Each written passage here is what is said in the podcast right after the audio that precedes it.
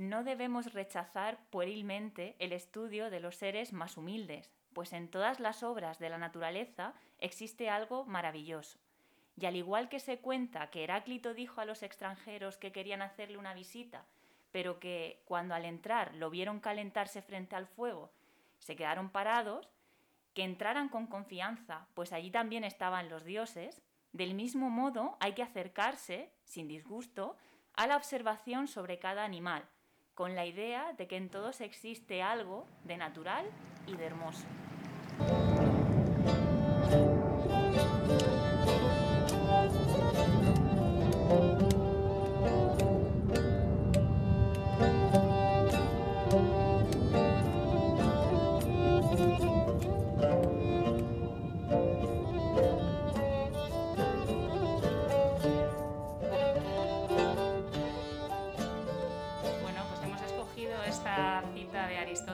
Las partes de los animales para dar la bienvenida a Susana Monsó.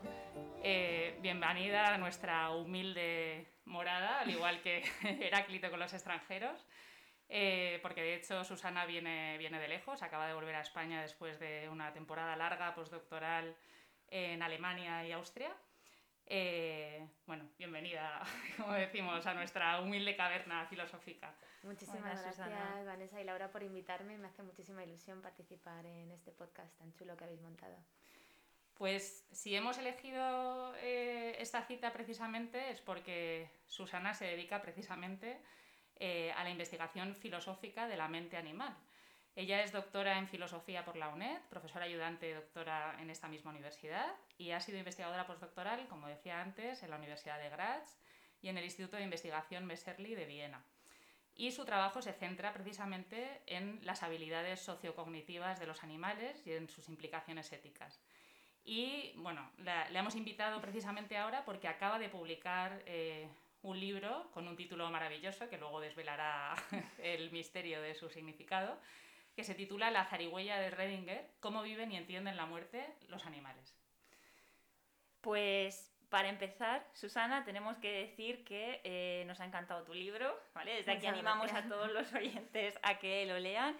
Es súper dinámico, muy fácil de leer y parece que un tema tan complejo en principio como puede ser el de la muerte se presenta de una forma, pues eso, asequible y fácil. Además, eh, está lleno de referencias y de ejemplos de lo más curioso de, animales, y entre ellos precisamente el de la zarigüeya, que da nombre a tu libro y que eh, ya nos explicarás. ¿no? Y todos esos ejemplos presentados de una forma tan cercana y tan divertida. O sea, que es que se agradece una lectura tan ágil del libro, la verdad. Qué bien, me alegro un montón de, de oír eso. Bueno, pues si te parece, vamos a intentar plantear la entrevista, esperemos que nos dé tiempo a exprimir al máximo el, libro. Eh, vamos a intentar ir de lo más general al tema más específico del libro, que es la muerte eh, animal, o visto desde una perspectiva comparada, como explicarás. Eh, pero bueno, la introducción sitúa esta investigación de forma más general, como decíamos al principio, en el marco de la filosofía de la mente, que a cualquiera que no esté muy familiarizado con el tipo de trabajo que tú haces, pues la verdad es que es una disciplina que clásicamente se centra en las funciones cognitivas como superiores y complejas, ¿no? o que consideramos superiores y complejas de los seres humanos, y sin embargo tú hablas de filosofía de la mente animal. ¿no? Entonces, ¿qué, ¿qué, es eso de la mente animal y en qué sentido eh, tú defiendes o podemos decir que los animales tienen mente? Bueno, eh, claro, la filosofía de la mente tradicionalmente se ha centrado en la mente humana, pero en realidad la, mente humana es solo una manifestación de, la mente que hay en, la naturaleza. Hay muchísimas otras especies de las que estamos bastante seguros de que tienen mente.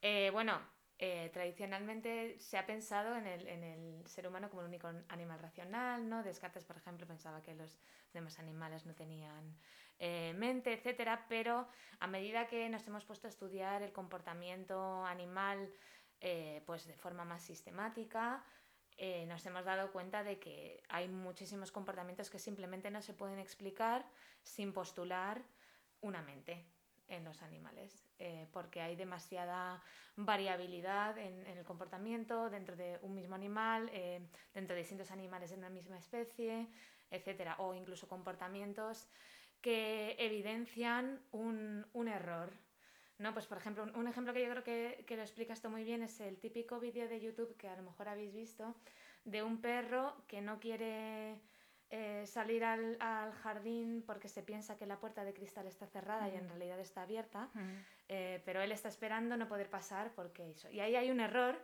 y vemos en el comportamiento de, perro un error que solamente se explica si tú, si tú postulas algo que está ocurriendo en la mente del animal, una cierta expectativa, eh, una creencia, etc.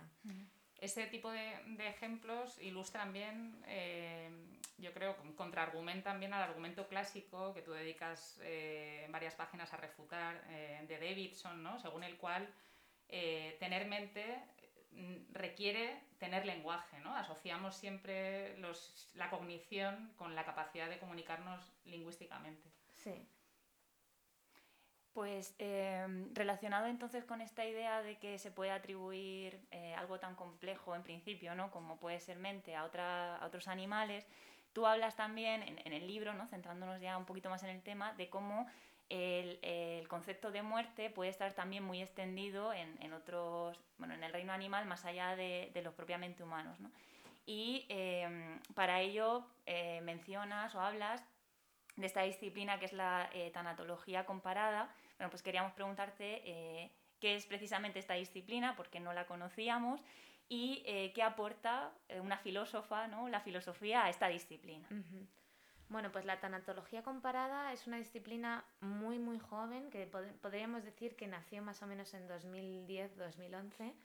Eh, y sería como una especie de subdisciplina de la etología o de la psicología comparada que se centra específicamente en la relación de los animales con la muerte eh, y cómo los animales conceptualizan la muerte, qué tipo de reacciones emocionales y fisiológicas les suscita la muerte, etc. Y bueno, al ser una disciplina tan joven, pues eh, necesita el trabajo del filósofo, porque todavía no están claros muchas veces los conceptos, hay muchas confusiones a muchos niveles, hay sesgos que se cuelan, etc. Y entonces es... Eh, realmente es uno de esos casos en los que el filósofo se puede sentir útil mm. eh, porque, porque hace falta un trabajo filosófico.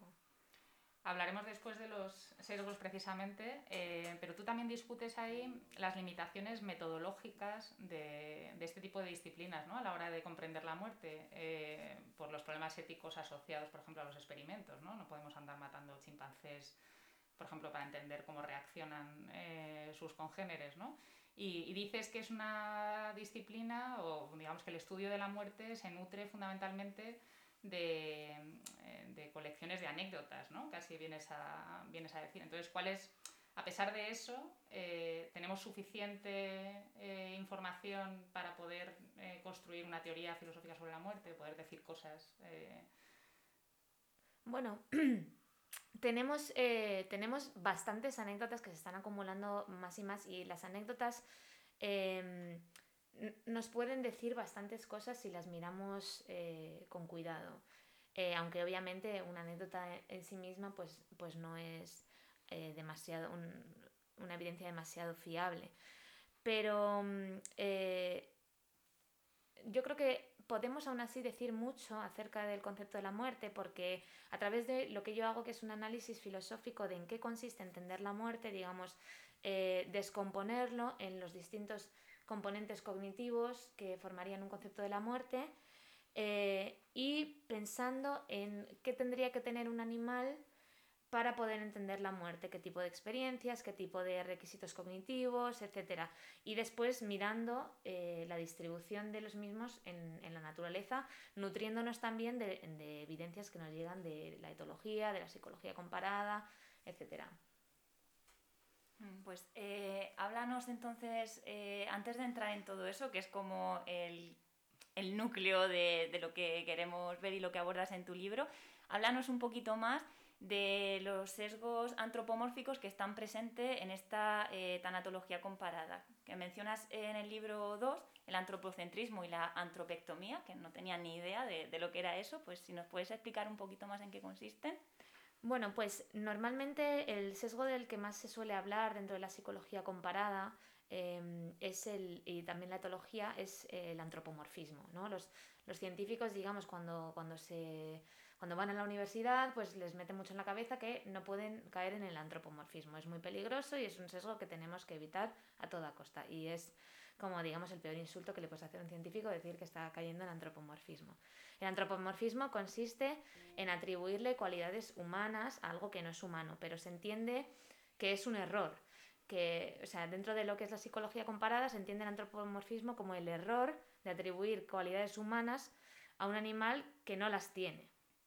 Em, entonces, eh, los filósofos Christine Andrews y Brian Huss publicaron un, un, paper hace unos años en el que hablaban de un sesgo que sería de alguna manera la otra cara de la moneda del antropomorfismo, que es lo que ellos llaman la antropectomía.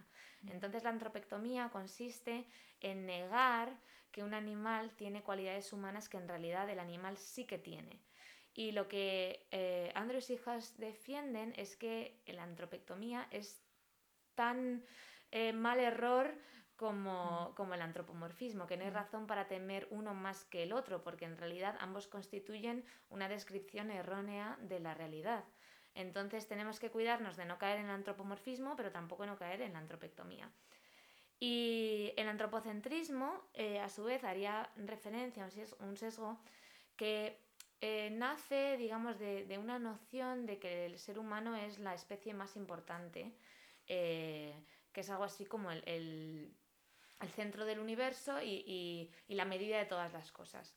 Entonces es un sesgo que opera a un nivel mucho más eh, sutil, mucho más implícito, no, no, no vamos, ningún científico se suele, suele considerarse antropocéntrico, mm. pero muchas veces caen en antropocentrismo porque el antropocentrismo son como una especie de gafas eh, que lleva a la gente a sin darse cuenta y que de alguna manera eh, hacen que vean la realidad siempre a través de los ojos humanos. Y entonces esto lleva muchas veces a que los conceptos, eh, los experimentos, las teorías se definan o se construyan em, desde la óptica humana y dejando fuera otras formas alternativas de entender la realidad o de experimentar la realidad, eh, etc. ¿no? Entonces, eh, pues lo, lo, lo, vemos en, en muchos experimentos clásicos, como el ejemplo que pongo yo en el libro, que me parece que lo ilustra muy bien, es el test del espejo, mm. que se considera un test de autoconsciencia, pero es un test que está muy eh, adaptado a un humano, porque para empezar es un test que Em, se centra en la visión, mientras que para muchos animales otros eh, sentidos son mucho más importantes que la visión. Y aparte se centra, o sea, también parte de valores humanos, ¿no? El test del espejo consiste en ponerle a un animal una marca en la frente y ponerle un espejo delante a ver si el animal interactúa con la marca, pero eso presupone que al animal le va a importar tener una marca en la frente, que es algo como muy humano, para nosotros es casi muy difícil entender cómo no te, cómo no te va a importar, ¿no? Por Dios, si todos nos gusta estar guapos y no tener marcas en la frente, pero a lo mejor al animal le da igual, ¿no? Entonces ahí esos valores humanos se cuelan y dan forma a los experimentos. Eh, a ver, uno de los problemas que, o de, digamos, de los prejuicios que puede tener alguien antes de leer tu libro, ¿no? Es eh, si defiendes una especie de concepto universal de muerte para todos los animales o si eh, teniendo en cuenta mm, tratar de evitar incurrir en estos dos sesgos ¿no? que nos acabas de explicar, si haces diferencias entre, eh, eh, entre distintos animales y su forma de enfrentar la muerte. ¿no? Uh -huh. eh, ¿Nos puedes explicar un poco? Ahí juegas mucho constantemente con dos ejemplos un poco extremos, ¿no? de por un lado las hormigas y por otro lado eh, los chimpancés y las ballenas, ¿no? para argumentar que hay una diferencia importante ¿no? entre la forma de vivir la muerte de, entre un insecto y un mamífero.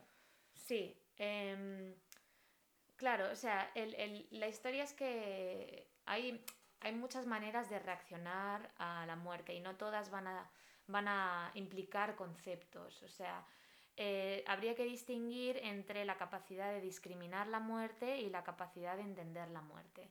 ¿no? Entonces, por ejemplo, las hormigas tienen la capacidad de discriminar la muerte, es algo con lo que ellas vienen de serie, digamos, eh, es una capacidad que heredan genéticamente que les hace pues reconocer a otras hormigas que están muertas y llevar a cabo determinados comportamientos como pueden ser sacarlas de la colonia o enterrarlas, etcétera. Pero estos son como comportamientos con los que ellas vienen programadas eh, y que eh, se inician con la detección de determinados sesgos de muerte, como determinados componentes químicos del proceso de descomposición.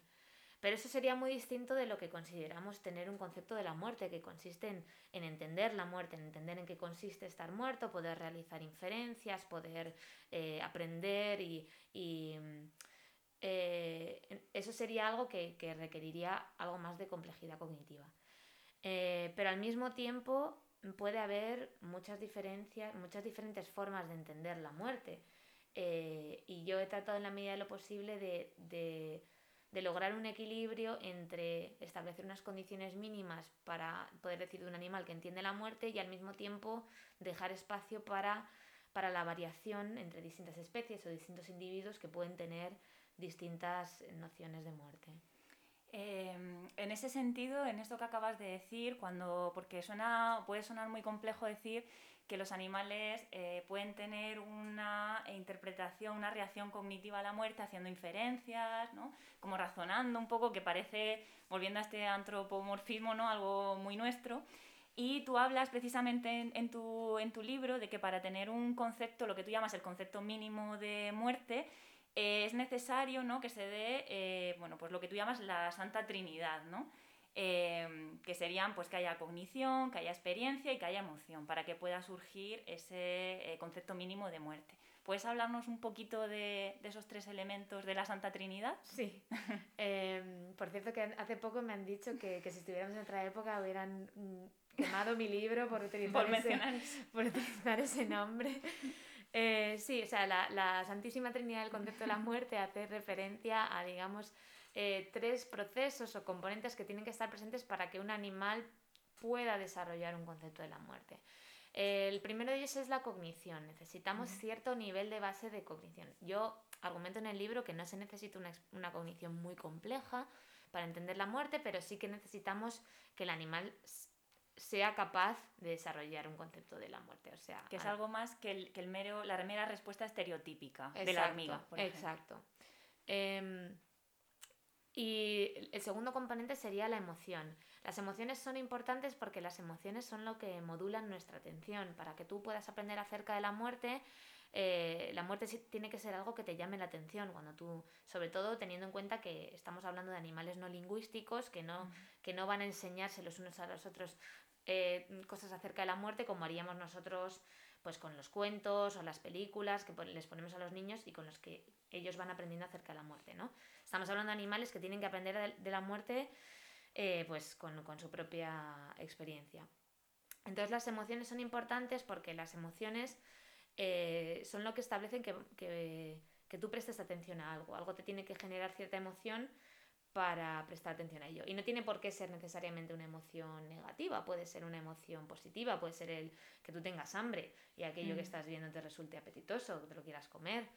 Eh, pero puede ser también que tengas un vínculo muy fuerte con ese animal que se está muriendo, que se ha muerto, que te lleve a estar a su lado y prestar atención a lo que está ocurriendo.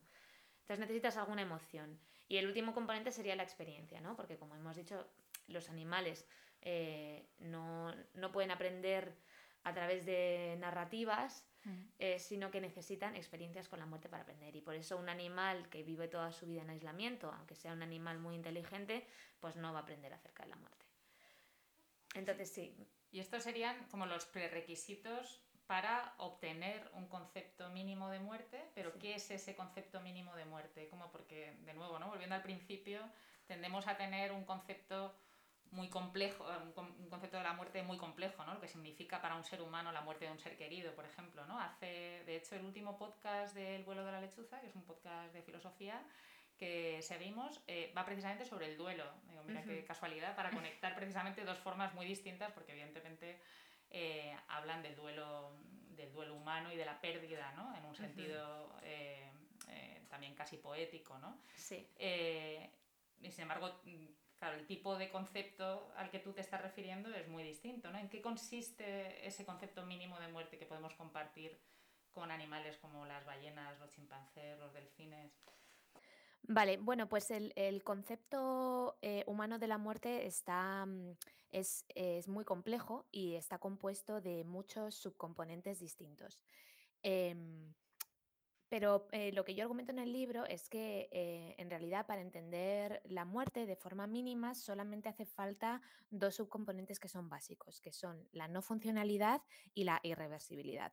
Esto quiere decir que para que podamos decir de un animal que entiende la muerte, eh, solo es necesario que ese animal entienda que los muertos no hacen las cosas que hacen los vivos y que este es un estado, digamos, permanente, que no se puede revertir.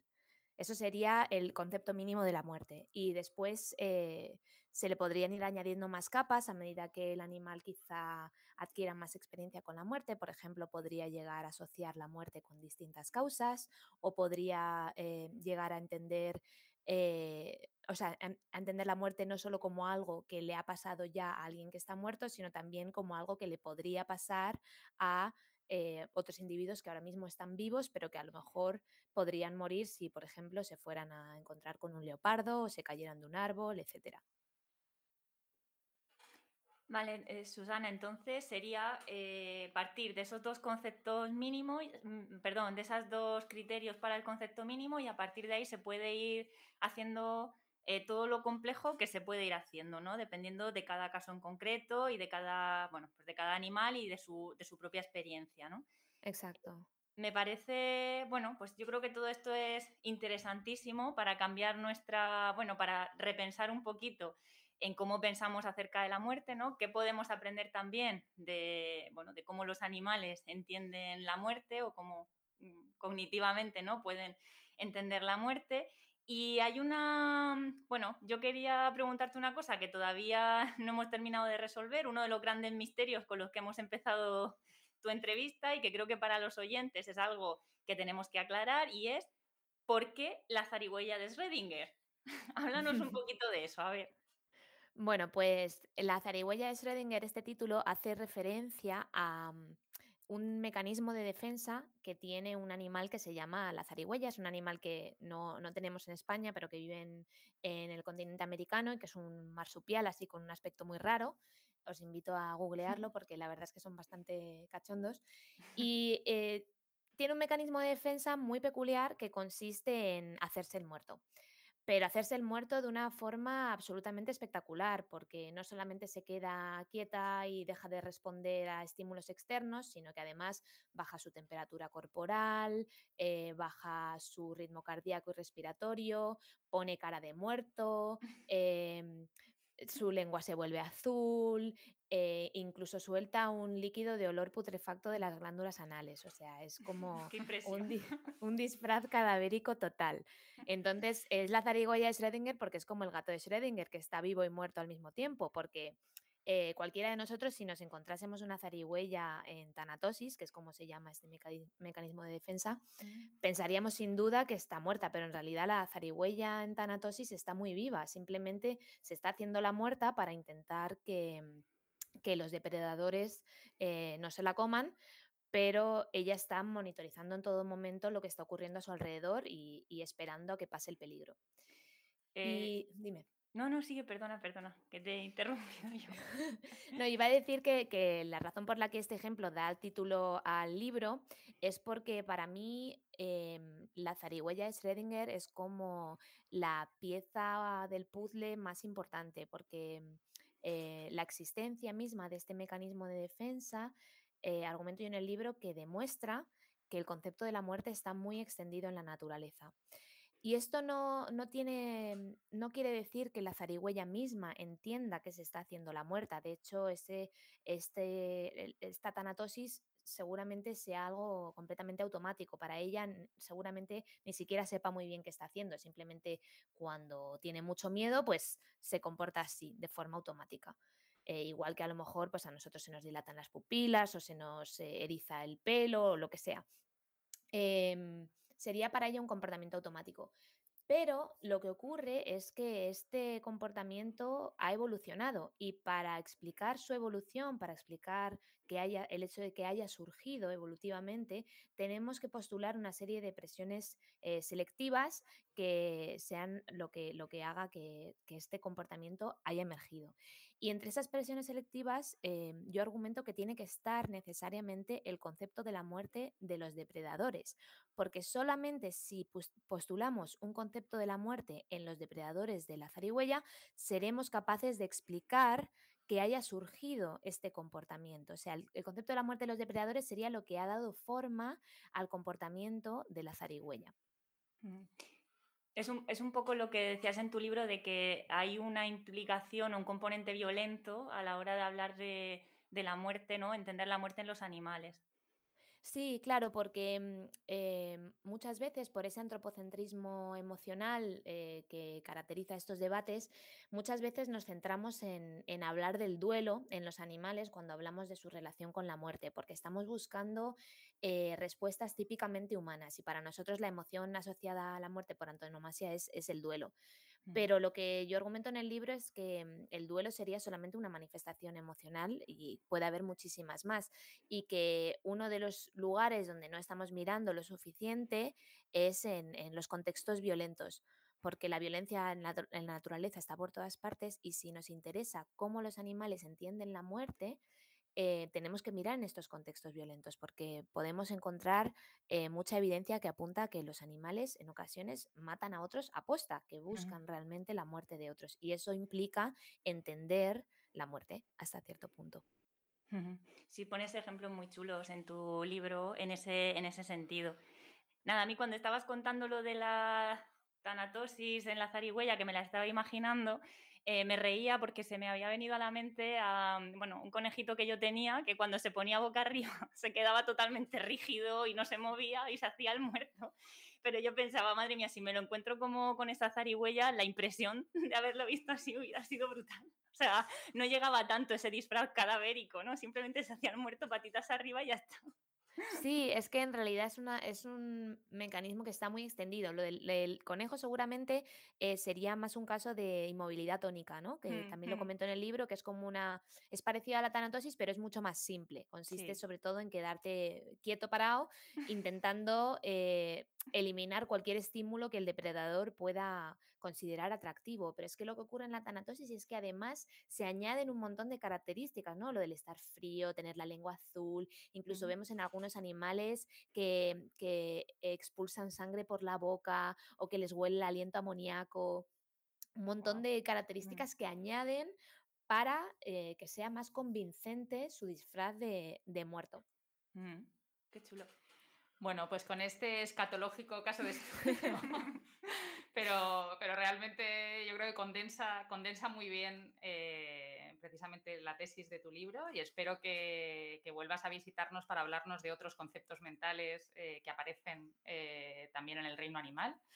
Y de hecho, en el siguiente programa conectaremos con uno de tus últimos comentarios sobre qué, qué requerimos, ¿no? qué se requiere para explicar, en tu caso, el comportamiento animal Hablaremos de la causalidad en ciencia en nuestro próximo episodio, un tema clásico, pero que como vemos eh, penetra en, realidad en todos los campos de filosofía de la ciencia, incluida la filosofía, eh, la filosofía de la mente, tal y como la trabajas tú.